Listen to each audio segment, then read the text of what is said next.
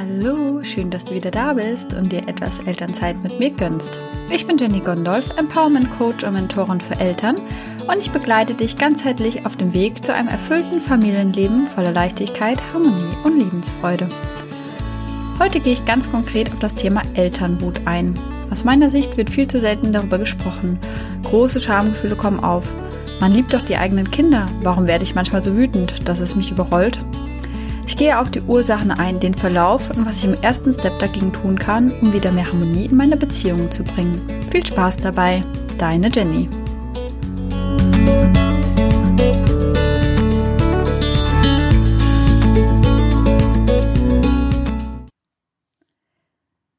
So, hallo, ich möchte einfach mal direkt einsteigen, ähm, was Elternwut äh, eigentlich auch ist und was ich damit meine und ähm, ja, ich einfach mal so ein bisschen erklären, was da vor allen Dingen auch im Körper passiert, was da los ist, äh, um natürlich auch im nächsten Step ein bisschen die Ursachen und dahin einhergehen dann auch äh, die Lösungen zu finden. Ähm, ja, wie ich mit dieser Wut umgehen kann und was ich dagegen tun kann, ähm, dass sie auch immer wieder auftritt.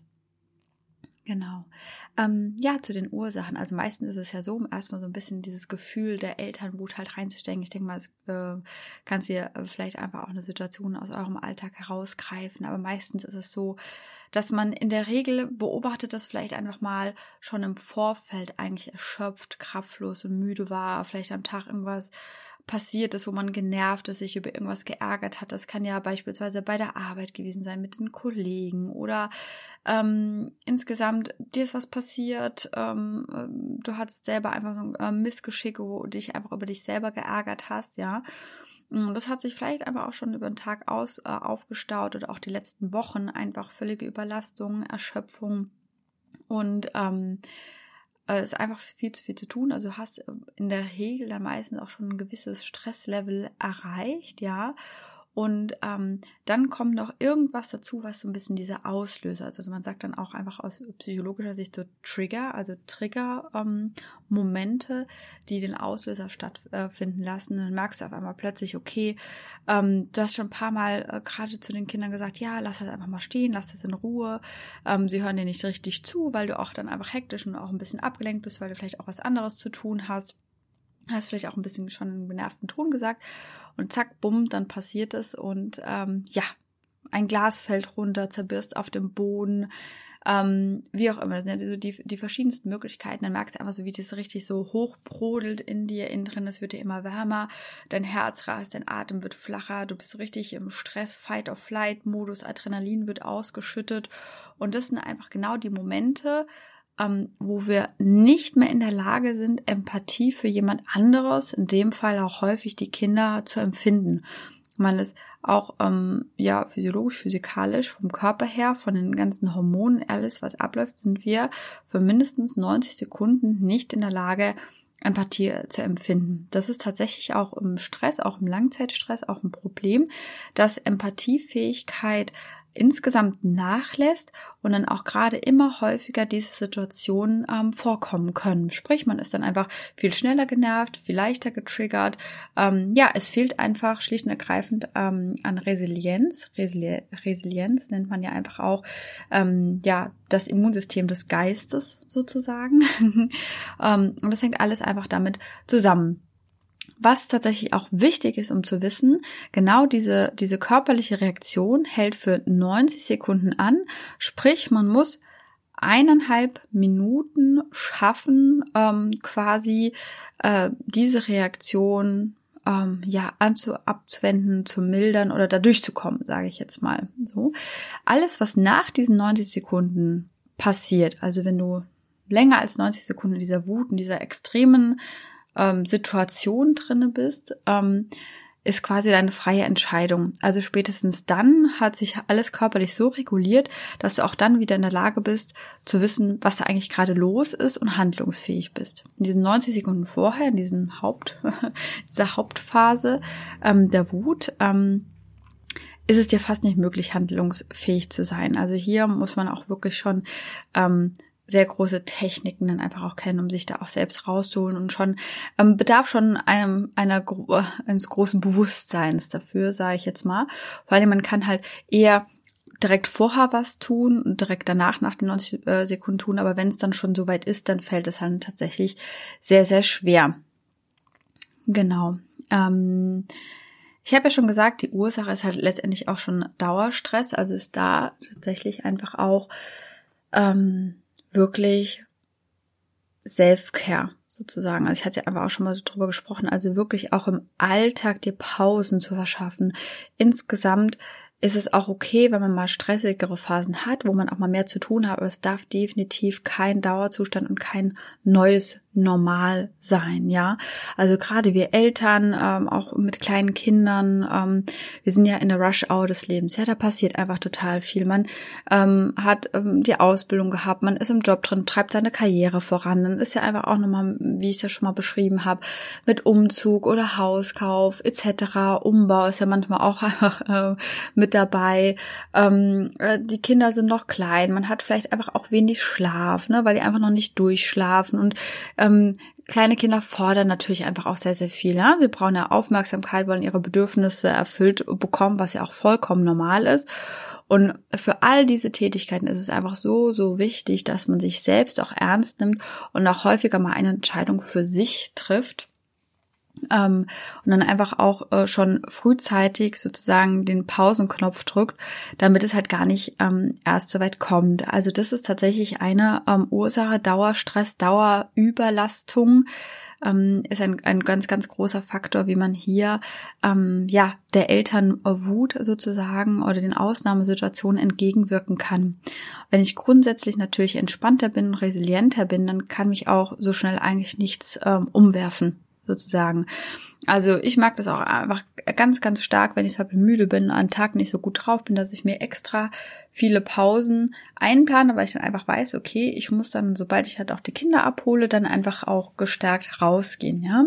Also das kann man auf alle Fälle schon mal so machen. Das ist also Tipp Nummer eins, da wirklich auf euer Stresslevel achten und dieses versuchen halt äh, in der Waage zu halten, ja. Und ähm, das kann ich euch schon mal mitgeben. Und dann ähm, gibt es natürlich auch noch äh, ganz, ganz andere Gründe. Ähm, nämlich, ähm, ich möchte ein Zitat nehmen. Lustigerweise habe ich das auch bei Seattle Firefighters gehört. Aber ich fand das so treffend, dass ich es unbedingt auch mit, mit einbauen wollte, weil es einfach so logisch ist. Nämlich hysterisch gleich historisch. Was soll das jetzt heißen? Also erst einmal übersetzt, okay, wenn ich hysterisch bin, also in Rage gerate, wütend bin, aus mir herausgehe, vielleicht auch verzweifelt bin, weine etc.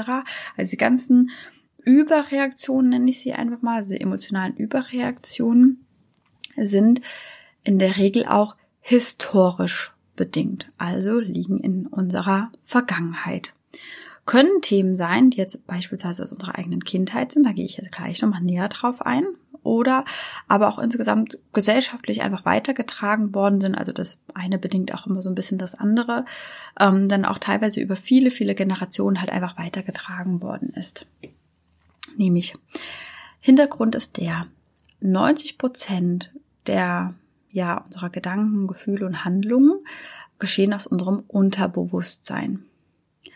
Vornehmlich bis zum Kindesalter von sieben, sieben, Jahren, aber es kann natürlich auch im Erwachsenenalter sein, also ganz, ganz klar, ähm, nehmen wir alles sehr, sehr ungefiltert auf. Also in den ersten sieben Lebensjahren sind wir einfach wie so ein unbeschriebenes Blatt und nehmen einfach ohne Filter alles raus. Wir können ja auch Dinge noch gar nicht einschätzen in diesem Alter, ja, sprich, wir nehmen es einfach so auf, wie es ist. Also für bare Münze sozusagen. Ja, wir speichern dann in dieser Zeit die Reaktionen und Sätze von unseren Liebsten, also meistens sind es halt die engsten Bindungspersonen, also wir Eltern in der Regel, ähm, und passen dann darauf unser Handeln an. Beispielsweise, ähm, wir äh, kriegen immer wie gesagt, ja, das ist aber falsch, was du machst und das ist aber nicht gut oder sei lieb, sei brav, ja, nur dann bist du gut oder wirst geliebt, ja. Das sind alles einfach so Sätze, die wir halt wirklich ungefiltert in uns aufnehmen und daraus quasi unsere eigene Wahrheit bauen. Und gerade als Kind kann man da nicht ähm, in gut oder schlecht unterscheiden. Für uns ist es einfach so, ja, wir handeln, wie es uns selbst gut tut. Das ist auch einfach ein sehr, sehr guter und richtiger Selbstschutzmechanismus, ja. Also er hat uns lange, lange Zeit geschützt und wir passen dann unseren Handel aufgrund dieser Erfahrungen äh, an und das zieht sich halt bis ins Erwachsenenalter rein.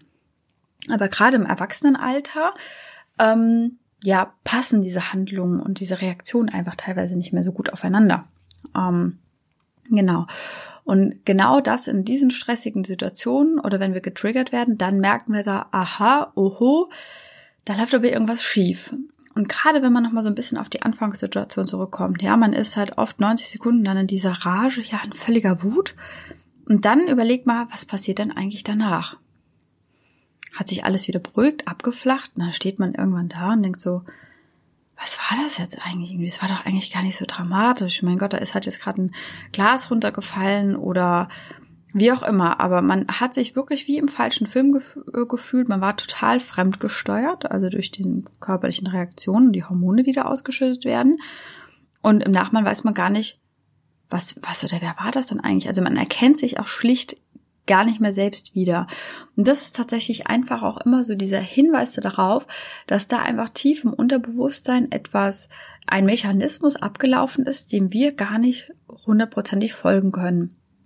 Und hier, genau hier, äh, liegt einfach der größte Hebel, um unser Verhalten, um genau diese Trigger in unserer Gegenwart aufzulösen diesen ganzen Prozess, den ich auch gerade beschrieben habe, mit Unterbewusstsein, dass sich das in der Kindheit ähm, alles bildet, das nennt man auch das innere Kind oder man nennt es ja auch in der Psychologie die innere Kindarbeit. Ja, sprich, wir versuchen ähm, die Situation, wo sich gewisse Mechanismen und Verhaltensweisen gebildet haben, aus der Kindheit ähm, aufzuarbeiten, zu erkennen, bewusst zu machen, ins Bewusstsein zu bringen, um dann quasi ähm, in die Veränderung, in die positive Transformation reingehen zu können. Ja, das ist halt letztendlich die Arbeit. Das ist einmal, wie gesagt, eine Psychologie, die innere Kindarbeit, ähm, Glaubenssatzarbeit, Blockaden lösen. Ja, das ist alles so dieses Thema, was man ähm, darunter versteht. Genau. Ähm, ein gutes Beispiel ist, ist zum Beispiel gerade, wenn man Situationen mit seinen Kindern ausgeht. Ja, Kind spielt vielleicht ähm, oder ist versunken äh, in ein Buch oder in seinem Spiel halt einfach, ja, und man sagt halt oder wiederholt sie auch mehr was, ja, ähm, mach doch mal das und das. Oder Dings. Oder wie oft erwischen wir uns vielleicht dabei, zu sagen, hör mir doch mal jetzt zu. Ich glaube, das ist einfach so ein Klassiker. Ich glaube, das haben alle Eltern. hör mir doch jetzt mal zu.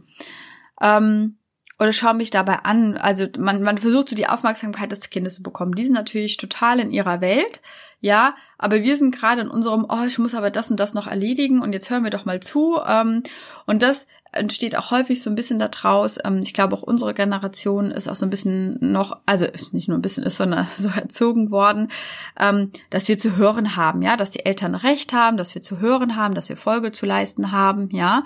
Und ähm,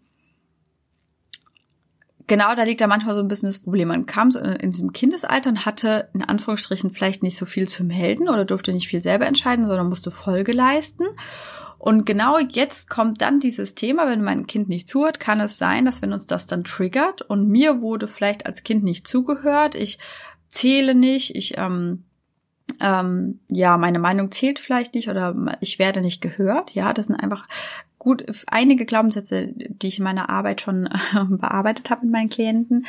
Und ähm, dann ähm, passiert dir halt sowas mit deinem eigenen Kind. Da denkst du, ja, ich bin doch jetzt erwachsen, jetzt muss doch das Kind doch hören. Ne? Das sind alles einfach so, so diese Gedanken, die uns durch den Kopf gehen. Und wenn das Kind es dann zum wiederholten Male nicht macht, dann kann natürlich zack, bumm, der Trigger kommen. Und dann ähm, kann ich mich in diese Wut reinsteigern oder schimpfen oder ähm, ja, einfach die Aufmerksamkeit vielleicht auch so ein bisschen erzwingen. Ja, also es gibt ja ganz, ganz viele verschiedene Szenarien ähm, des Ganzen. Ähm, und wenn das halt natürlich passiert, wir leiden ja einfach auch darunter. Wir merken ja, wir lieben unsere Kinder oder dann äh, merkt man, man hat mal geschimpft, dann hat man natürlich automatisch das schlechte Gewissen oder dann hat das Kind geweint oder ist aus seinem ähm, Spiel herausgerissen worden und kann damit einfach noch gar nicht umgehen. Ähm, dann ist natürlich sehr, sehr häufig so, dass wir uns als Eltern, ähm, als Mütter und Väter halt einfach dann sehr, sehr schlecht fühlen, dann halt auch im Nachgang, ja. Und ich möchte da einfach auch Abhilfe schaffen, dass es möglich ist, dass es verschiedene Techniken gibt, ähm, um da ja aus dieser Elternwut einfach auch herauszukommen. Und was auch ganz, ganz wichtig ist, dass man nicht in dieses, diesen Teufelskreis hereingerät ähm, und sich dann auch noch selber noch die größten Vorwürfe macht, weil es passiert ist, weil es vielleicht schon wieder passiert ist, weil man jetzt einfach mal eine Zeit lang am Stück halt einfach nicht die Mutter oder der Vater ist, der man gerne oder die man gerne sein möchte.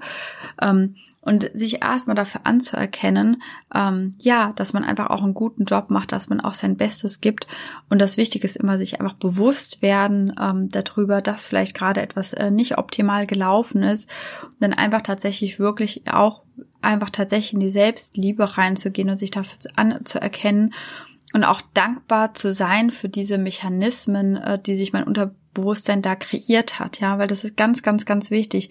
Man darf hier nicht wieder das Ganze umdrehen, alles ist so schlecht und ähm, das, was meine Eltern gemacht haben, war so falsch. Das ist nämlich tatsächlich äh, ähm, kein guter Ansatz, sondern diese Mechanismen waren für etwas gut. Sie haben dich letztendlich als Kind beschützt, weil man darf ja immer so sehen, als Kinder ist es so, dass wir ja höchstes Vertrauen und be wirklich bedingungslose Liebe zu unseren Eltern oder nahen Bindungspersonen einfach haben. Das ist automatisch so. Und alles, was sie sagen, ist für uns das höchste Gut letztendlich. Und wenn wir und für uns ist es als Kinder gesünder, diese Schutzmechanismen aufzubauen und das quasi so aufzunehmen und den Eltern zu glauben, weil es für uns als Kinder, für die Psyche viel, viel, viel schlimmer wäre, zu erkennen, dass die Eltern vielleicht nicht gut sind oder böse sind oder uns nicht lieben. Dass wir für Kinder, die auf die absolute Sicherheit und das Vertrauen ihrer Eltern angewiesen sind, um zu überleben, wäre das viel, viel schädlicher, wenn sie das erkennen würden, anstatt zu sagen, ja, meine Eltern haben recht und die sind gut, so wie ich bin. Und das Problem ist, Kinder hören niemals auf, die Eltern zu lieben in solchen Situationen, sondern sie hören eher immer auf, sich selbst zu lieben, ja. Und deswegen finde ich es einfach so, so wichtig, dass wir in unserer Generation da irgendwie so, so einen Cut reinbringen und sagen, okay, das ist eines in der Vergangenheit passiert, aber ich bin dankbar dafür, es hat mich geschützt. Ich bin jetzt in der Lage, dieses Thema zu nehmen und für mich aufzubearbeiten, um genau dieses Thema nicht weiter in die nächsten Generationen mit reinzutragen. Und genau das möchte ich einfach auch mit meiner Arbeit erreichen, dass wir jetzt äh, die Erwachsenen einfach die Kinder haben und vielleicht auch kleine Kinder haben, in dieser wichtigen Phase für sich erkennen, okay, ich kann etwas tun, ich kann das Ganze aufarbeiten, ich kann es in Dankbarkeit und Vergebung ziehen lassen und dann quasi aber weitergehen, um meinen Kindern ähm, ja, das Ganze sorgenfrei in der Zukunft zu gestalten, sage ich jetzt mal, und auch vor allen Dingen die Beziehung zu stärken, eine wirkliche Bindung zu meinem Kind aufzubauen und wirklich gegenseitige, bedingungslose Liebe gegenseitig ähm, zu schenken.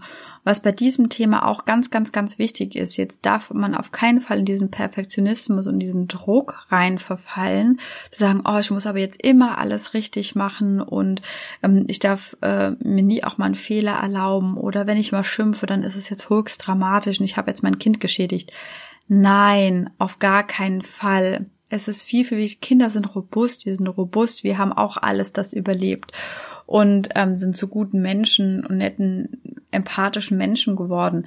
Ähm, das Wichtigste ist einfach, dass wir auch den Kindern zeigen, hey, es ist normal, diese Gefühle zu haben und man darf auch wütend sein und sich gegenseitig einfach auch in den Gefühlen begleiten, also auf einmal die Kinder auch begleiten und denen vermitteln, das Gefühl ist normal.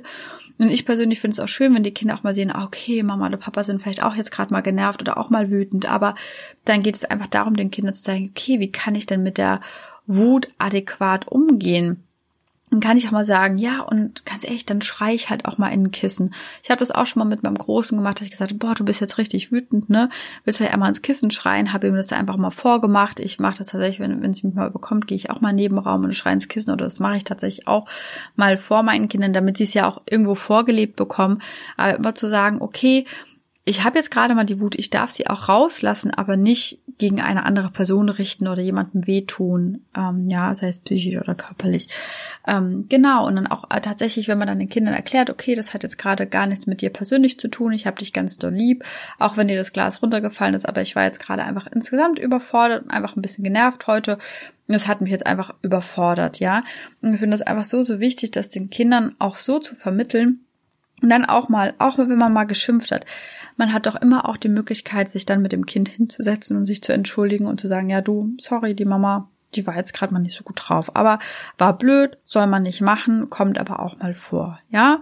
Und dann einfach einen Arm nehmen und dann vielleicht sagen, dass man sie liebt oder dass sie gut so sind, wie sie sind, dass man nicht böse auf sie ist, ja.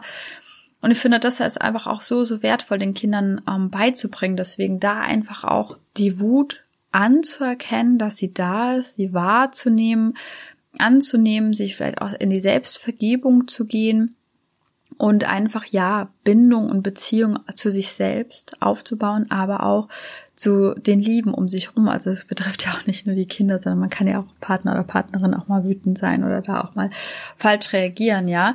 Ähm, ich glaube einfach so, ist, man, man ist nicht perfekt, wir sind alle nur Menschen und wir können alle einfach auch mal eine schlechte Phase oder einen schlechten Tag haben oder schlechte Situationen. Ähm, aber ich glaube einfach, dass es immer viel, viel entscheidender ist, wie gehe ich im Nachgang damit um? Ja, wie verarbeite ich das Ganze? Und ähm, ja, wenn du dich vielleicht einfach auch tatsächlich wie ein täglich größtes Murmeltier fühlst und einfach immer wieder die gleichen Situationen aufkommen, man ähm, sich einfach öfters fragt, ähm, ja, woher kommt das denn einfach so? Warum habe ich mich dann so verhalten? Und ich glaube, das ist dann das beste Zeichen, da einfach mal näher hinzuschauen und gemeinsam in einer Sitzung, ähm, ja, äh, tiefer zu gehen und einfach auch wirklich zu beleuchten, weil manchmal kann man das einfach selber nicht. Man ist dann wirklich so, hat dann so ein äh, äh, ja so ein schwarzes Loch, wo man gar nicht weiß. Ähm, einfach mit den richtigen Fragen kommt man da ähm, dahinter sozusagen. Genau, und da gibt's natürlich auch die verschiedensten Möglichkeiten, also äh, klassische Coaching-Sitzungen, inneres Kindarbeit. Ähm, ich kombiniere genau solche Themen am liebsten ähm, mit äh, Theta-Healing, äh, um da wirklich in die einzelnen Glaubenssätze da reinzugehen und sie wirklich äh, tief im Innern zu transformieren und ja, ins Positive umzukehren und sie wirklich halt einfach auszulöschen und ja in Dankbarkeit zu verabschieden.